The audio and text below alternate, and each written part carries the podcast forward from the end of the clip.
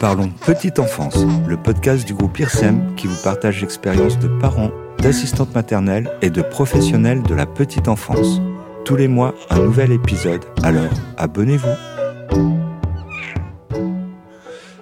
Dans cet épisode, Léa revient sur sa formation d'éducatrice de jeunes enfants et son parcours hors des sentiers battus à la découverte d'un autre pays, le Sénégal.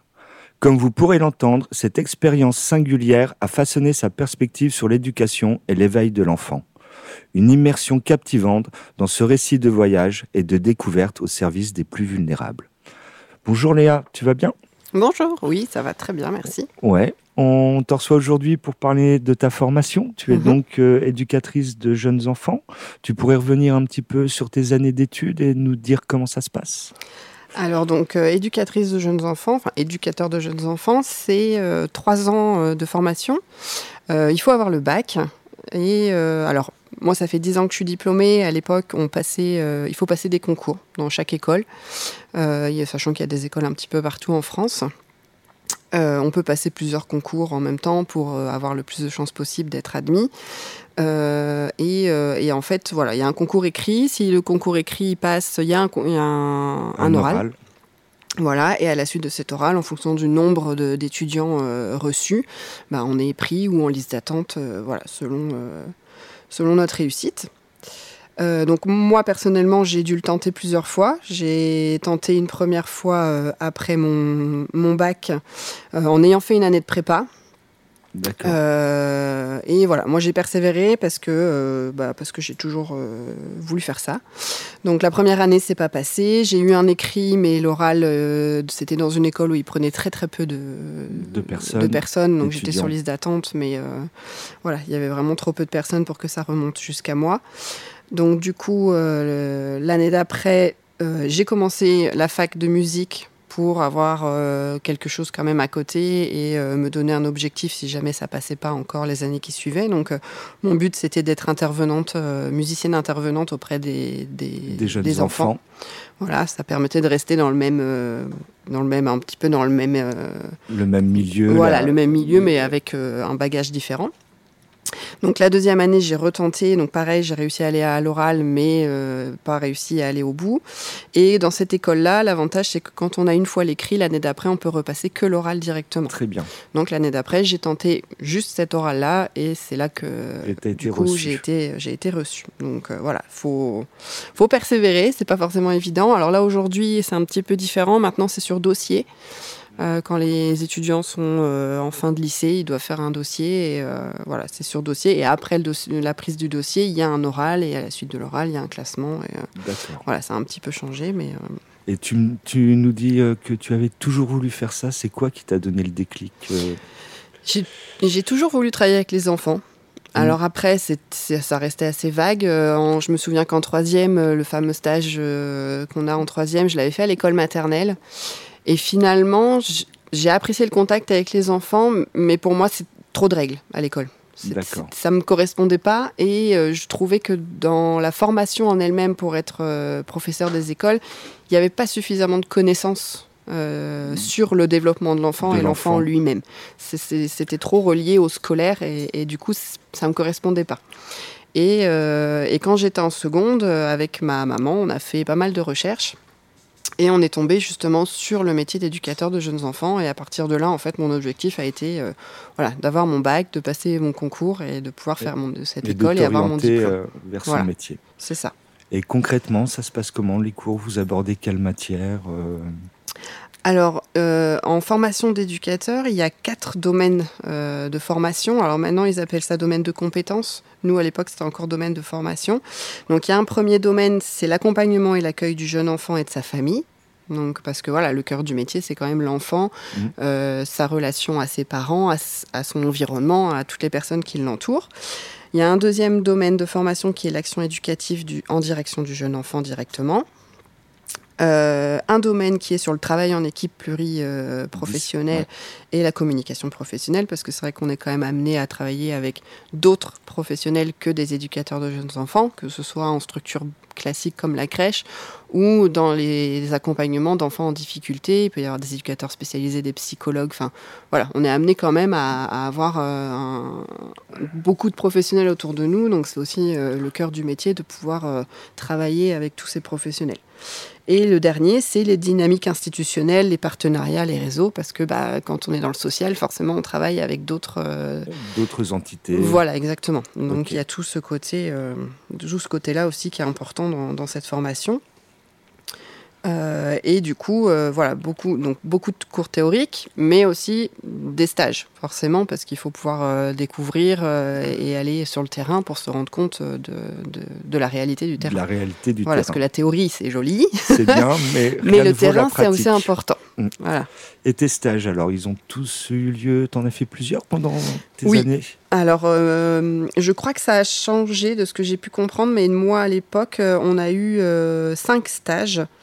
Euh, on en avait un sur le premier domaine de formation qui était le stage long de fin d'année où on fait le mémoire euh, dessus. Donc moi je l'ai fait en pédiatrie. Euh, voilà. en fait, le tout premier stage que j'ai fait, ma première année, c'était une crèche collective parce que j'avais encore jamais travaillé en crèche collective. Pendant mon année de prépa, j'avais fait un stage dans un CESAD avec des enfants porteurs de trisomie 21. Et c'est vrai que ça m'avait énormément plu. Depuis que je veux faire ce métier-là, c'est pas forcément les structures classiques qui m'attirent le plus. Euh, j'aime beaucoup les structures où on peut à la fois accompagner l'enfant et sa famille. Donc du coup, euh, voilà, comme j'avais encore pas fait de crèche collective, je me suis dit bon, premier stage, je vais aller quand même voir euh, le terrain d'une crèche collective. Donc j'ai fait une crèche collective. ensuite, j'ai fait un CMP, centre médicaux euh, professionnel. Euh, et, euh, et, là, j'étais en contact avec bah, des familles en, difficulté éducative ou en difficulté sociale. Donc avec une éducatrice de jeunes enfants. D'ailleurs, je me suis trompée, CMP, c'est Centre médico-pédagogique, pardon. Euh, et, donc j'étais euh, voilà des infirmiers, des psychologues, des pédopsychiatres. Enfin voilà, il y avait tout un panel de professionnels. Et là voilà, on allait au domicile et à la fois les enfants venaient faire des ateliers aussi avec nous. Donc euh, j'aimais beaucoup aussi ce côté où on est à la fois avec les familles chez eux, à la fois ils viennent aussi pour qu'on fasse des choses juste avec l'enfant, des fois avec le parent. Voilà, ça, ça, ça ouvre beaucoup en fait au niveau de mmh. notre activité. sur ce qu'on peut apporter à l'enfant dans ces lieux-là. Donc j'ai fait ce stage-là.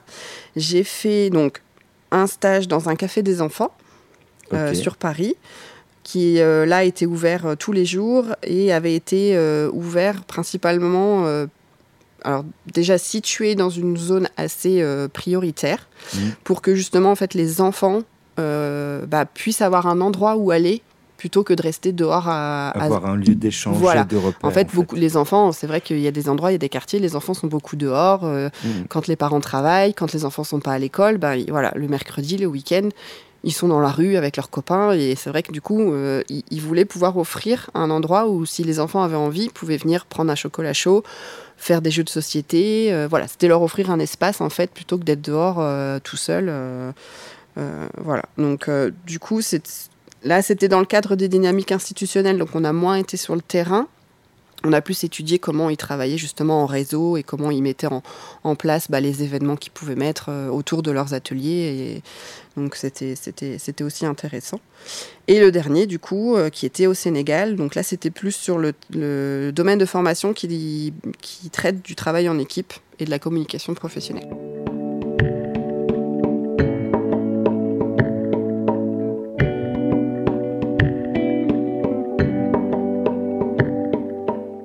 Sénégal. Voilà. un, mot qui fait rêver. Et tu, qu'est-ce qui t'a décidé en fait de partir? Tu m'en avais parlé un petit peu. Tu as quand même euh. bénéficié de gérer de conditions particulières. Alors, bon, moi j'ai toujours été très attirée par l'Afrique. Euh, mes parents ils voyageaient beaucoup. Euh, j'ai moi-même des deux cousins qui ont été adoptés et qui viennent d'Éthiopie.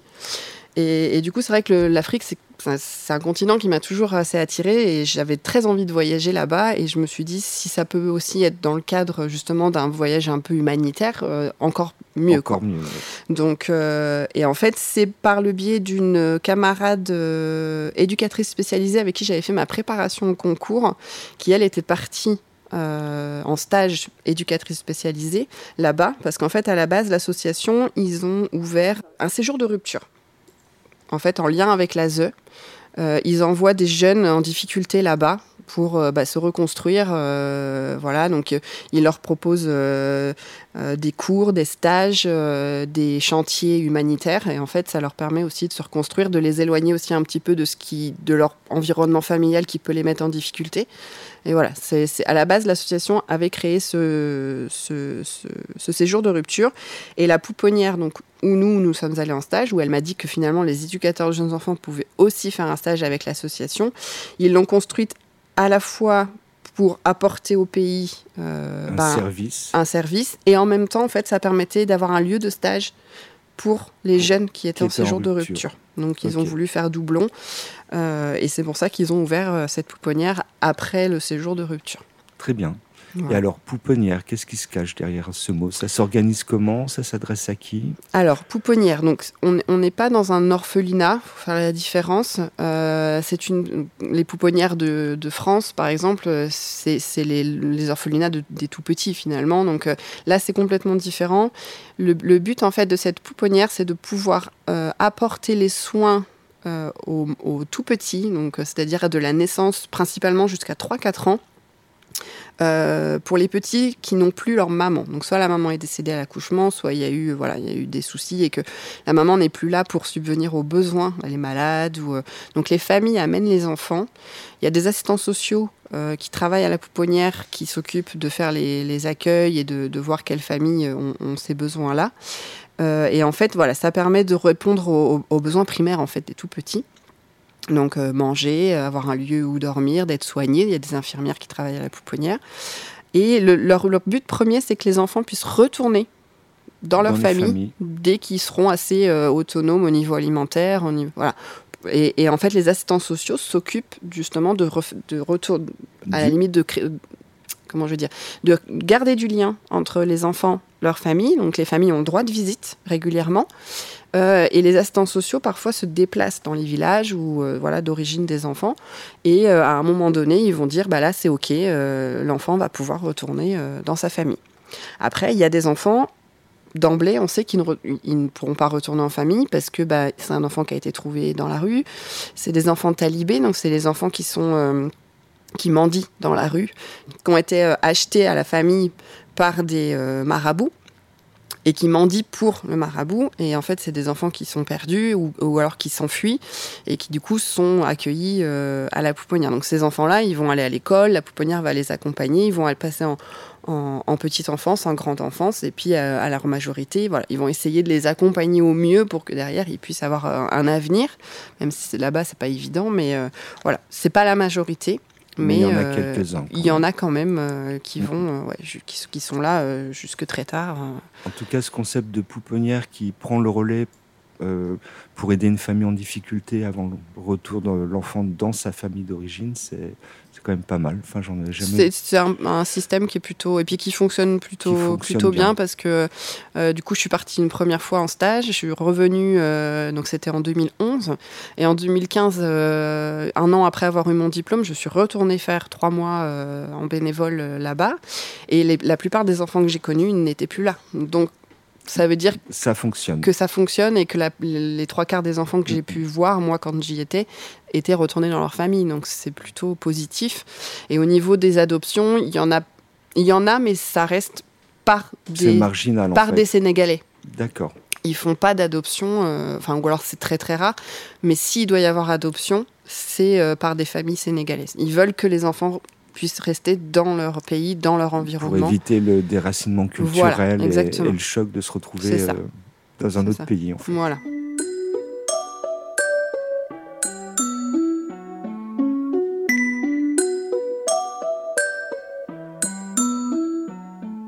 Tu débarques de l'avion, première sensation, période d'adaptation Comment ça se passe? Alors, on débarque de l'avion. Euh, alors, on était deux hein, euh, la première fois que j'y suis allée, mais ça fait le même effet la deuxième fois. La chaleur, les odeurs, c'est, on se prend une claque quand même, une sacrée claque parce qu'on a beau se préparer. Euh, je pense que tant qu'on ne l'a pas vécu, on ne sait pas, parce que ben voilà, on atterrit vraiment dans quelque chose qui est complètement inconnu. Et, et, et, déjà, le premier contact, bah, il faut aller jusqu'à la ville où était située la pouponnière. Et donc, il faut prendre un fameux taxi du Sénégal. Bon, l'association avait prévu quelqu'un qui venait nous chercher, mais pour autant, voilà, on est dans une voiture euh, où euh, bah, le compteur ne fonctionne pas, on ne sait pas à combien il roule, on a à peine une ceinture de sécurité. Euh. enfin voilà, c'est vraiment, on est baigné dans un truc que nous, on ne connaît pas. Donc c'est assez, assez impressionnant ça nous sort de notre petit confort d'Européen. Oui, tout à fait. Et on arrive, euh, en plus, le, le, jour, euh, alors c'est des pays où il fait très chaud, mais euh, le jour, le soir tombe très tôt, à 18h, il fait nuit. la nuit tombe très vite. Donc nous, on, le temps de faire la route jusqu'à la pouponnière, il faisait nuit, donc on arrive, il faisait nuit, on a eu droit à, une, à de la pluie, parce que c'était la fin de la mousson, enfin on n'était pas très bien. je dois avouer qu'on n'était pas super bien. Mais voilà, après, euh, c'est normal, on venait d'atterrir là-dedans, on nous montre notre chambre, on a un matelas, un sommier posé sur des parpaings. Enfin voilà, ça reste très sommaire, on ne sait pas trop où on a atterri, il fait nuit, donc on ne voit pas dans quel environnement le voyage, on est. c'est pas terrible. Hein. Donc c'est particulier, mais voilà, on, va y arriver. Et euh, donc le lendemain, on fait un petit peu connaissance avec les. Parce qu'en fait, on était logé par l'association dans une maison, ils appellent ça la maison jaune, euh, où il y a tous les bénévoles et les stagiaires euh, qui travaillent sur le lieu. Euh, sur la pouponnière. La pouponnière ou le, le séjour de rupture avec les jeunes. Donc voilà, il y a quelques personnes qui nous, voilà, qui nous font visiter la maison, qui nous montrent un petit peu les, les le fonctionnement. Euh, et euh, on a l'avantage, en fait, c'est que derrière la maison, il y a un petit hôtel qui a Internet, qui a une piscine. Donc, du coup, on était allé faire un tour avec euh, les autres bénévoles et stagiaires qui y allaient. Et l'avantage, c'est qu'on pouvait un petit peu bah, donner des nouvelles à nos proches, avoir un petit contact avec le, ce qu'on connaît et voilà, ce qui nous rassure, quoi. et puis après, voilà, moi personnellement, il m'a fallu une semaine pour trouver mes marques, mon rythme, voilà, entre bah, les matins, la pouponnière, on, on, y était à peu près de 8h30, 9h jusqu'à 13-14h. Euh, tous les jours et euh, voilà il fallait le temps de voilà, trouver mes marques dans le lieu où on habitait euh, le, le, ton lieu de travail le, lieu où voilà on allait travailler comment on y allait comment on revenait enfin un petit peu un, petit peu tout ça et, et c'est là en fait et je vais tout de suite faire du lien avec mon travail c'est là qu'on voit en fait la difficulté d'arriver dans un endroit où on connaît pas les odeurs, on connaît pas les gens, on connaît la langue à la limite ça allait parce qu'ils parlaient quand même français, mais c'est pas leur langue principale. Ils parlent aussi le wolof, ils parlent mm-hmm. d'autres langues, donc euh, voilà, être baigné dans quelque chose qui est complètement inconnu et, et, on cherche le moindre petit truc qui peut nous ramener à ce qu'on connaît pour nous rassurer. Et l'enfant quand il arrive dans une structure qu'il ne connaît pas, c'est un peu la même mais chose. Mais c'est exactement la même chose. Mmh. Et en fait, on le voit, nous là-bas, moi j'ai mis une semaine à vraiment trouver mon rythme, à, me sentir bien. Il y en a, euh, ils arrivent et ils sont déjà dans. Ils sont déjà dans le bain, un voilà, dans l'eau. Voilà, comme un camp comme pâte, on a l'impression qu'ils sont toujours venus ici, alors qu'en fait, ils sont jamais venus. Donc ça montre bien que chaque personne a besoin d'une période d'adaptation qui lui est, propre pour trouver ses marques et, se sentir bien dans un lieu. Et ben, les enfants, en fait, c'est pareil. Donc, d'où l'importance de la familiarisation et de leur laisser le temps dont ils ont besoin et pas forcément toujours vouloir absolument que tous les enfants aient la même période, euh, période de familiarisation. C'est-à-dire euh, le basique, euh, il vient une heure ou deux le matin avec son parent, bim, le lendemain, il est déjà une demi-journée sans son parent et, et, à la fin de la semaine, il fait déjà des journées de 9 heures ou de 10 heures. C'est ça peut être violent. Alors, il y en a pour qui ça passera tout seul il y en a, d'autres pour qui ça va être très compliqué. Mm. Donc d'où l'importance en fait d'observer l'enfant et de voir lui son besoin et de voir combien de temps il va avoir dont il va avoir besoin pour pouvoir justement se sentir bien dans, dans, le lieu. Et, et, là, en fait, on était complètement dedans. Donc c'est le premier truc qui a fait écho euh, au pourquoi on est venu là, c'est que ben, dans notre métier, ça allait nous servir aussi à dire, bah, bah oui, on comprend mieux en fait quand un enfant arrive euh, dans une structure qu'il a jamais vue, il connaît pas les gens, il connaît pas les odeurs, il connaît pas les endroits, il sait pas où il va dormir. Euh, voilà, c'est. C'est déstabilisant. Voilà, c'est déstabilisant et le fait de le vivre, bah, ça permet de mieux l'adapter aussi après quand on se mmh. retrouve à travailler et à accueillir des enfants, on se dit ben ouais, là, faut y réfléchir un peu autrement quoi. En termes d'éducation et de bagage éducatif, tu te sentais suffisamment armé pour, euh, j'allais dire, te confronter euh, au, Sénégal? Bah, Je pense que concrètement, j'en avais aucune idée parce que même, même, si on, sait que c'est des cultures qui sont pas du tout les mêmes que les nôtres, tant qu'on n'y est pas allé et qu'on n'a pas discuté avec les gens, qu'on n'a pas vu comment ça se passait, on peut pas savoir vraiment. Euh, mais c'est vrai que la, la, culture autour de l'enfant là-bas, elle est elle est complètement différente. Il y a le fameux proverbe africain qui dit il faut tout un village pour élever un enfant. C'est la réalité là-bas. les enfants, on, a, on a il n'y a quasiment pas de crèche, il n'y a quasiment pas de lieu d'accueil, parce que là-bas, on est encore sur les femmes sont à la maison. Et quand je dis les femmes, c'est qu'en fait, toute la famille vit euh, dans le village ou à la maison. Euh, il y, a quelques grandes villes, mais la plupart du temps, les gens sont en village. Et dans le village, bah, il y a toute la famille, donc les mamans, les tatas, les mamies, y a, tout le monde est là. Et en fait, l'enfant est élevé par tout le monde. Donc euh, finalement, il n'y a pas ce besoin que nous, dans notre société, on a d'avoir des modes de garde, des lieux de garde, parce qu'on n'est pas du tout dans la même... Euh, Structure déjà familiale. Voilà, exactement, c'est ça. Et, euh, et c'est vrai que du coup, les, les, femmes ne travaillent pas, et là, à la pouponnière, euh, voilà, c'est des femmes qui s'occupent des enfants parce que là-bas, on est une femme, on, sait s'occuper d'enfants. Dans leur vision des choses, voilà, on, est là-dedans et, euh, et, du coup, bah, forcément, ça change complètement euh, ce que nous, on peut avoir ici et on se retrouve vraiment dans, une façon de penser autour de l'enfant qui est différente. D'accord.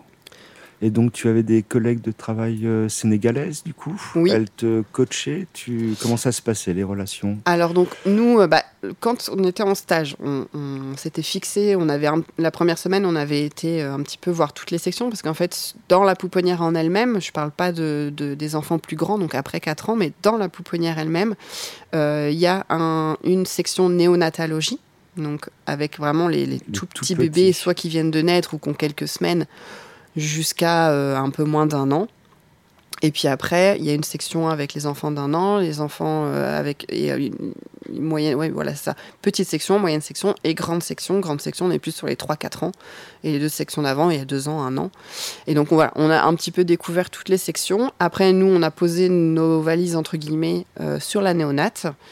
Euh, et on a essayé de suivre euh, un ou deux enfants en particulier pour voir un petit peu comment bah, ils se développaient, comment, euh, comment se passait leur quotidien. Quoi. voilà, et du coup, on, voilà, on s'est basé sur cette section. On a créé du lien aussi avec les. Donc, eux, ils les appellent les assistantes maternelles, donc avec les femmes qui s'occupent des enfants. Euh, et notamment bah, en fonction des enfants en fait qu'on a pu euh, prendre euh, en, dire en, référence. en référence, c'est mieux qu'en charge. bah, du coup, voilà, on a créé du lien avec les, les assistantes maternelles qui les avaient elles-mêmes en référence. D'accord. Et, et, du coup, voilà, ça permettait d'échanger. Alors après, il y a des il y a des personnes vers qui on va plus facilement et d'autres où on sent un peu la réticence euh, des occidentaux qui viennent, qui viennent un peu se mêler de ce qui les regarde pas entre guillemets. Mhm. Hein. Il y en a, on voit qu'elles sont pas trop fans parce qu'elles disent il y en a encore qui vont nous donner des leçons ou parce qu'il y en a certainement qui arrivent avec leurs grands sabots en disant faut pas faire comme ci, il faut faire comme ça. Enfin, voilà, c'est le, un peu le choc des cultures et, euh, je les comprends. Hein, quelqu'un qui arrive là, genre euh, je vais tout, je vais tout changer ou je vais vous apporter tout ce que je sais. Alors que non, en fait, il y, y a des choses à prendre dans les deux sens, je pense. enfin, nous, on, a beaucoup échangé avec elles. On, avait pris les enfants, on, leur on, allait se balader. Des fois, on prenait une assistante maternelle avec nous, comme ça, on prenait un petit peu plus d'enfants. On sortait, on allait faire des petites balades. On, essayait de sortir un petit peu les enfants de, des murs, en fait, euh, mmh. de la pouponnière parce qu'ils étaient là H24 quand même. Euh, voilà, il y a des fois on prenait euh, deux enfants, on allait, on prenait des bains, enfin des baignoires en plastique, on allait les baigner, enfin des trucs tout bêtes, mais voilà pour les sortir un petit peu de leur quotidien. Et euh, les assistantes maternelles, il y avait des fois une qui venait avec nous pour voir ce qu'on faisait, comment on s'y prenait, et, du coup ça leur donnait aussi des idées pour la suite quand on serait plus mhm. là, éventuellement de le faire d'elles-mêmes, parce que je pense que c'est des choses qu'elles qu'elles vont pas forcément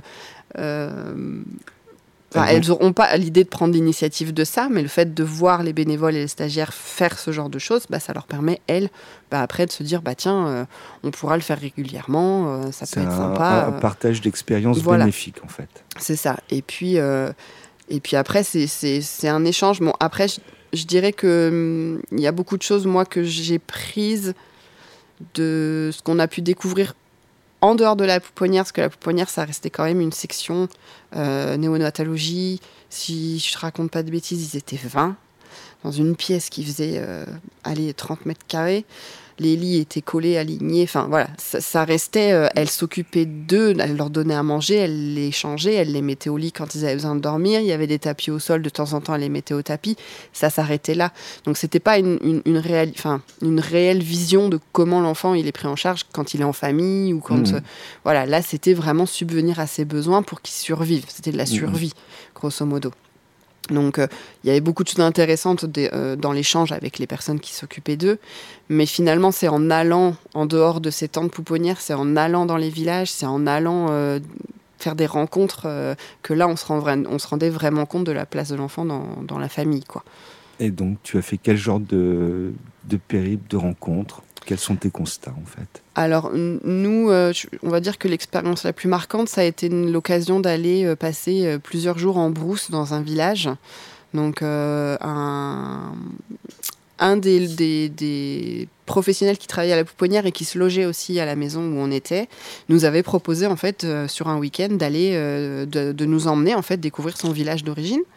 Donc, euh, on était parti euh, avec lui. Donc, on se retrouve au milieu de la brousse, euh, voilà, au milieu des champs d'arachides, de, pastèques, que des chemins de terre. Enfin, voilà, c'est pas d'eau, enfin, pas d'eau courante, pas d'électricité. On, est vraiment, on se serait cru rendez-vous en terre inconnue, quoi. Vraiment, ça faisait cet effet-là. Ça fait rêver. Hein. Je partirais bien avec toi. c'était, mais voilà, c'était un week-end. Vraiment, à un moment donné, on s'est mis sur pause. On s'est regardé avec, donc, avec ma, ma camarade de, de formation. On s'est dit, c'est quand même assez euh, exceptionnel, quoi, ce qu'on est en train de vivre. Et c'est vrai qu'on arrive, on a l'impression d'être les premières dames du pays, quoi. Ils nous font visiter tout le village, l'école. On a, on a du monde autour de nous, euh, comme si vraiment on était la femme du président, quoi. Et qu'on visiter le village, c'était assez. Euh, puis ils nous font vraiment, ils nous présentent à tout le monde, le doyen, enfin voilà, vraiment toutes les personnes importantes du village. On sent que c'est la visite du ciel, enfin de l'année, quoi, quand quand il y a des, des, Européens qui viennent les voir et, et découvrir ce qu'ils font.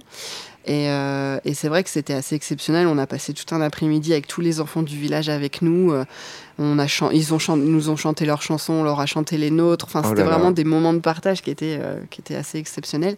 Et c'est là en fait qu'on voit que les enfants, finalement, au Sénégal, sont autonomes beaucoup plus vite, beaucoup plus tôt que chez nous. Parce qu'en fait, ça fait partie des sociétés, et il y en a dans beaucoup d'autres pays, où la proximité avec le bébé tout petit est très importante. C'est-à-dire que l'enfant, il est jamais tout seul. Il est dans le dos de sa mère quand elle va travailler au champ, euh, ou quand elle va chercher de l'eau, ou quand elle cuisine. Euh, il, il, est jamais tout seul. la nuit, elle dort avec son bébé. Enfin voilà, il y a une proximité. Et je, pense que ça, c'est assez reconnu. C'est qu'à partir du moment où l'enfant, il a eu assez de sécurité et, et, assez de réponse à ses besoins petits, il va se détacher en fait, par la suite, plus facilement. Et en fait, les, enfants, on les voit, c'est les grands frères, les grandes sœurs. Après, euh, même les tout petits d'un an, deux ans, euh, ils sont là, euh, les parents, on les voit pas, quoi. Et, les petits sont bien, ils ont leurs grands frères, leurs grandes sœurs en, enfin, voilà, les cousins, les cousines, enfin, mm-hmm. voilà, comme il y a toute la famille autour. Et c'est des enfants, du coup, qui vont marcher plus tôt, qui vont voilà, être vraiment autonomes, mais en sécurité. Malgré tout, on les sent dans une sécurité qui, qui, est magnifique. Quoi. Mais de par la structure même familiale et du village, euh, ça. on peut les laisser gambéder, entre guillemets, tout le monde se connaît, il ne va pas avoir Exactement. de problème. Exactement, c'est ça. Et, euh, et, je pense que, le, enfin, en tout cas, moi, ce que, ce que je pense au niveau, euh, comment on va dire, dans leur façon de fonctionner et dans leurs habitudes, dans leur, dans leur culture, le portage, ça a d'énormes, d'énormes bienfaits. Bon, après, ça se développe beaucoup hein, maintenant chez nous. On voit de plus mhm. en plus de, parents, de mamans porter. Mais c'est vrai que le, le, portage, ça permet une proximité, ça permet en même temps une réassurance, ça permet une contenance, ça, ça joue aussi beaucoup sur la motricité. Parce que l'enfant, quand il est porté, on ne pense pas, mais il travaille beaucoup sur l'équilibre de son corps.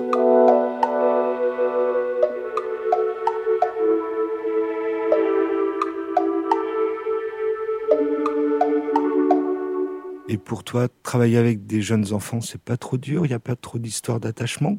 Il y a des petites techniques pour se protéger?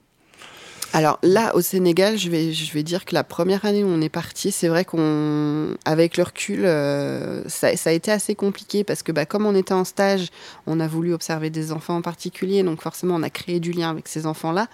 Donc ça a, été assez, euh, assez fort, hein, le moment où il a fallu partir. Euh, moi, j'ai continué de demander des nouvelles bah, via euh, les, les, bénévoles qui étaient encore là-bas après moi. Et puis, quand j'y suis retournée, donc la, fameuse tante maternelle avec qui je m'entendais très bien, elle avait eu des nouvelles de la petite que j'avais suivie. Donc, elle m'avait donné des nouvelles. Je lui avais fait un petit album photo. Elle avait fait en sorte qu'elle le récupère. Enfin, voilà. Elle était retournée avec sa maman. Elle, elle avait retrouvé sa maman qui était très jeune à l'époque et qui n'avait pas pu s'occuper d'elle. donc voilà.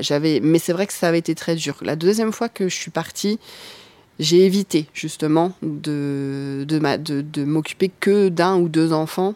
Euh, j'ai été un petit peu moins sur la pouponnière. Euh, j'étais avec mon, mari. Lui était plus à l'aise avec les plus grands, donc on était plus sur les enfants qui étaient en grande enfance, donc qui avaient autour de. Bah, il y, avait aussi hum, l'unité familiale, la petite enfance, donc euh, les enfants avaient 4-5 ans. 6 euh, ans, et puis après ça pouvait aller jusqu'à 10-12 euh, ans. Donc euh, voilà, c'est vrai que lui était plus à l'aise avec les plus grands, donc on était davantage là-bas. Moi, de temps en temps, je prenais une heure ou deux et j'allais un petit peu donner un coup de main, enfin voilà, faire ce que je pouvais pour, pour aider dans les petites sections de, de, la pouponnière et puis pour un petit peu repartager des choses avec justement cette assistante maternelle qui travaillait toujours là. Mais j'ai pas du tout cherché à, à, à créer une relation privilégiée avec un enfant. J'ai vraiment voulu éviter de recommencer, de refaire cette cette erreur entre guillemets. À t'écouter, en fait, il faut éviter d'avoir une relation unique avec un enfant, en fait. Bah, il faut, il faut essayer de leur apporter ce qu'on peut, mais il faut éviter. Ouais, l'exclusivité est pas bonne parce qu'il y a nous, mais il y a lui, en fait. Et cet enfant-là, il a déjà vécu une séparation. Et là, le fait de s'attacher à cet enfant, de passer plusieurs semaines avec lui, et un beau jour partir, ben pour lui, c'est revivre une séparation. Donc, c'est pas non plus l'aider. Donc, euh, voilà. Il y a des fois, on le fait parce que nous, on, a envie de.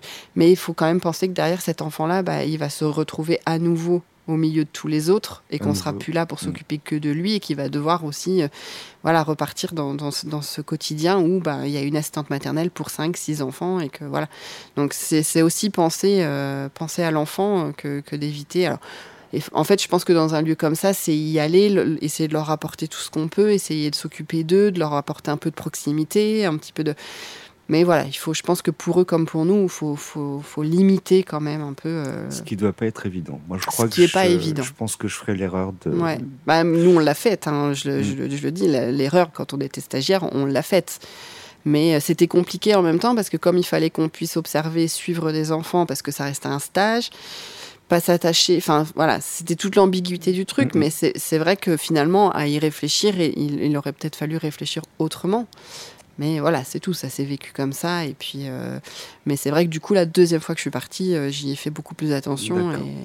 Alors après, forcément, on a quand même créé du lien avec des enfants de la grande enfance. Je sais que mon mari, il y a quelques enfants avec qui, voilà, il, a senti qu'il y avait quand même euh, de la relation. Et puis bah, le jour où on a dû leur dire au revoir, forcément, les enfants, ils, ont manifesté leur, euh, leurs émotions, leur mécontentement. Enfin voilà, chacun à sa façon a, manifesté son, ses émotions, mais on voyait bien quand même que quand on leur a dit que bah, là c'était nos dernières. Après, on les a préparés aussi bien à l'avance en disant c'est notre dernière semaine, on va venir, mais on reviendra, on viendra peut-être un petit peu moins longtemps pour tranquillement faire pas venir du jour au lendemain dire on vient plus du tout.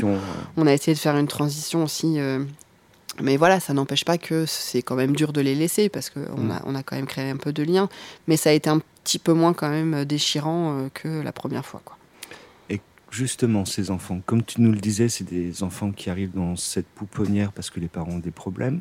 Tu as l'impression qu'ils ont plus besoin d'attachement, euh, d'intention de ta part Est-ce que en fait les événements familiaux qu'ils ont connus ont un impact ou pas du tout? Bah, je, dirais ça dépend les âges. Je pense vraiment que la toute petite enfance, hein, donc les, tout petits qui sont à la pouponnière, il y, a, vraiment ce...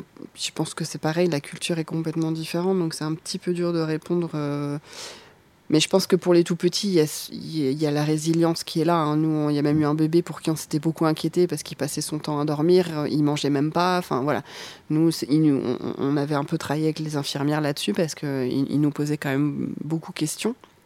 Le fait qu'il se, voilà, en fait, il, se il, se sentait bien dans son sommeil et c'est comme ça en fait qu'il vivait les choses et qu'il essayait de se mettre en sécurité hein, mmh. concrètement. Et c'est vrai que les plus grands on voit qu'ils créent un peu plus de liens parce qu'ils sont, ils sont plus dans le je vais vers toi, dans je marche, je me déplace, donc euh, je peux euh, avoir euh, voilà des, interactions. maintenant, après, bon, nous, on n'est pas allé beaucoup sur les 3-4 ans, mais chez les plus grands, le deuxième voyage qu'on a fait, ça dépend des enfants. Il y a des enfants qui restent très à distance. Et il y a des enfants qui ont besoin de, venir et de prendre un peu ce qu'on a à leur apporter sur le moment. Maintenant, c'est vrai que comme on y est trois mois et qu'on ne connaît pas la suite pour ces enfants-là, on ne sait pas exactement comment euh, l'impact que ça peut avoir et vraiment, euh, finalement, euh, au niveau attachement, au niveau Enfin, c'est dur en fait de. De, vraiment bien saisir la chose sur un si petit laps de temps que, en fait. Bah, c'est ça, parce qu'on n'y est pas longtemps, parce que bah, mm. c'est une autre culture, qu'ils ont, ils ont des attachements qui sont un petit peu différents de ce que nous on peut vivre ici. La séparation, tout ça, c'est pas vécu de la même façon là-bas.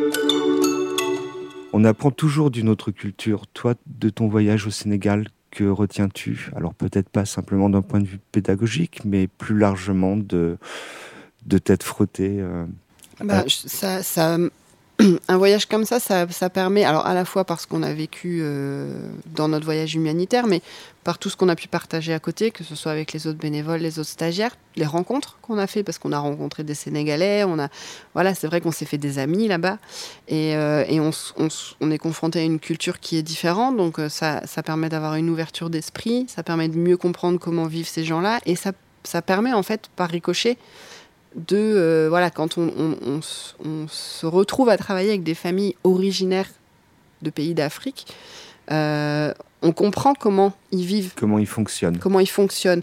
Et donc l'enfant euh, qui arrive pas, qui, pleure souvent, et, ben, je pense que le moyen de l'aider le, mieux, bah, c'est de le porter en fait, parce que c'est des enfants, c'est leur culture, c'est comme ça. Ils sont habitués à être portés. Donc euh, voilà, bah, l'enfant, on va le mettre dans notre mm. dos, on va le prendre avec nous, et puis euh, parce que c'est sa façon à lui de se rassurer et que ça fait partie de sa culture. Donc mieux comprendre la culture des autres, le jour où on les accueille, parce qu'il y a quand même beaucoup de personnes euh, de ces pays-là qui, qui, viennent vivre en France, mm. bah, ça permet aussi nous nous adapter plutôt que eux s'adaptent à nous. Bah, nous aussi comprendre un peu mieux comment il fonctionne et, être un peu plus ouvert d'esprit sur les besoins de l'enfant et pas se cantonner à ce qu'on connaît des besoins de l'enfant de chez nous en fait. Enfin de, mm, mm. Euh, et, du coup voilà, ça ouvre beaucoup l'esprit là-dessus. Et après, en dehors de, tout ce qui est éducatif, euh, voilà, ils, ont une façon de fonctionner, ils ont des états d'esprit qui sont différents, euh, ils ont un respect pour les aînés qui est, qui est assez exceptionnel. Et tu as gardé des contacts avec des personnes sur place? Oui, alors j'ai euh, une, amie qui est euh, donc sénégalaise qui est infirmière à la Pouponnière, donc avec qui j'avais déjà créé du lien à mon premier voyage. Du coup, on s'était bah, retrouvés euh, quand je suis partie la deuxième fois. Et en fait, depuis, on est toujours en contact. voilà, elle a une petite fille, c'est moi qui paye les, frais de scolarité de sa fille parce que bah, malheureusement, là-bas, euh, le niveau de vie est pas très élevé mhm. et que euh, ça reste pas toujours facile quand ils veulent les mettre à l'école, dans des écoles en tout cas qui, qui, sont privées ou qui, qui, sont un petit peu plus... Euh, comment on pourrait le dire Structurées. Voilà, c'est ça. Donc voilà, pour nous, c'est rien, enfin, par rapport à nos salaires et à notre niveau de vie, ça paraît rien du tout, mais pour eux, c'est mirobolant. Donc euh, voilà, c'est cette personne-là, euh, j'ai beaucoup d'affection pour elle et, et, on est toujours en contact. Et voilà, on a toujours dit que quand mes enfants seraient plus grands, on, on retournerait, on irait là-bas avec eux pour pouvoir euh, aussi aller lui rendre visite. Et puis. Euh, C'était la question que j'allais te poser. Tu serais prête à remettre les fesses dans l'avion direction le Sénégal? Ah oui, le Sénégal, oui. D'ailleurs, c'est un projet qu'on a. Euh, on attend que nos enfants soient soit un petit peu plus grand, parce que la plus grande a 5 ans, donc bon, ça va encore, mais le plus petit a pas encore 2 ans. Mais euh, même notre grande, elle le sait, euh, elle, nous, elle, nous, en parle régulièrement, elle sait que des fois, elle, elle voit donc euh, cette amie en visio, on s'appelle de temps en temps, et, et elle sait que d'ici, quand Gaston, en tout cas, sera plus grand, quand mon deuxième sera plus grand, on partira on refera un voyage là-bas avec eux pour, euh, pour aller leur montrer un petit peu euh, tout ce qu'on a pu euh, vivre. Et c'est vrai que quand on était parti, moi j'ai vu des, des, parents qui venaient visiter ce que la pouponnière pouvait être visitée par les, par les par les touristes ou par les gens qui, qui avaient envie. Et il y avait une maman qui était venue avec son garçon et, et c'était excellent parce que je je sais pas quel âge il avait, 7-8 ans, je pense. Et, et, en fait, il était venu deux ou trois jours euh, passer une heure à la pouponnière. Et, tous les matins, il, rentrait dans la section, il allait voir la même petite fille toujours pour lui dire bonjour. Et, oh mais c'était trop mignon. Et, et, en fait, cette première fois où ce petit garçon est entré, il est allé voir un petit peu tous les bébés et tout. Et la maman est entrée, elle s'est arrêtée net et elle est ressortie. C'était trop pour elle. Trop dur. Ah oui, trop, trop d'émotions. Elle est re-rentrée avec des lunettes de soleil. Je pense qu'elle elle, elle, avait pleuré. Euh, c'était, c'était de voir tous ces, tous ces nourrissons avec tous les lits alignés et tout. Je pense que pour elle, ça a été un trop plein d'émotions d'un coup.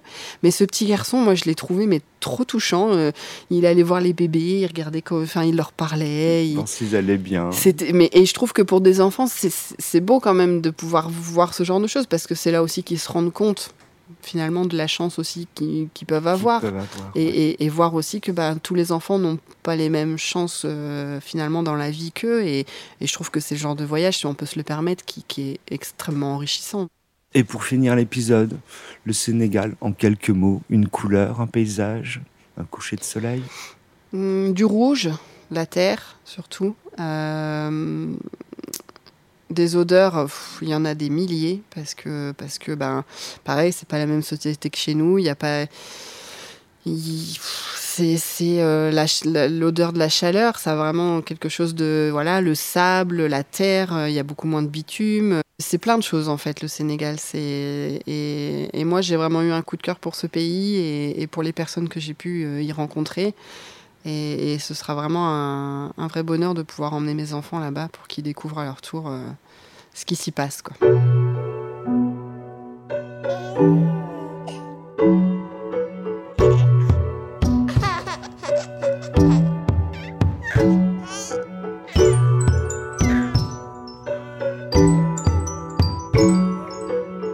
Parlons Petite Enfance, un podcast du groupe IRSEM.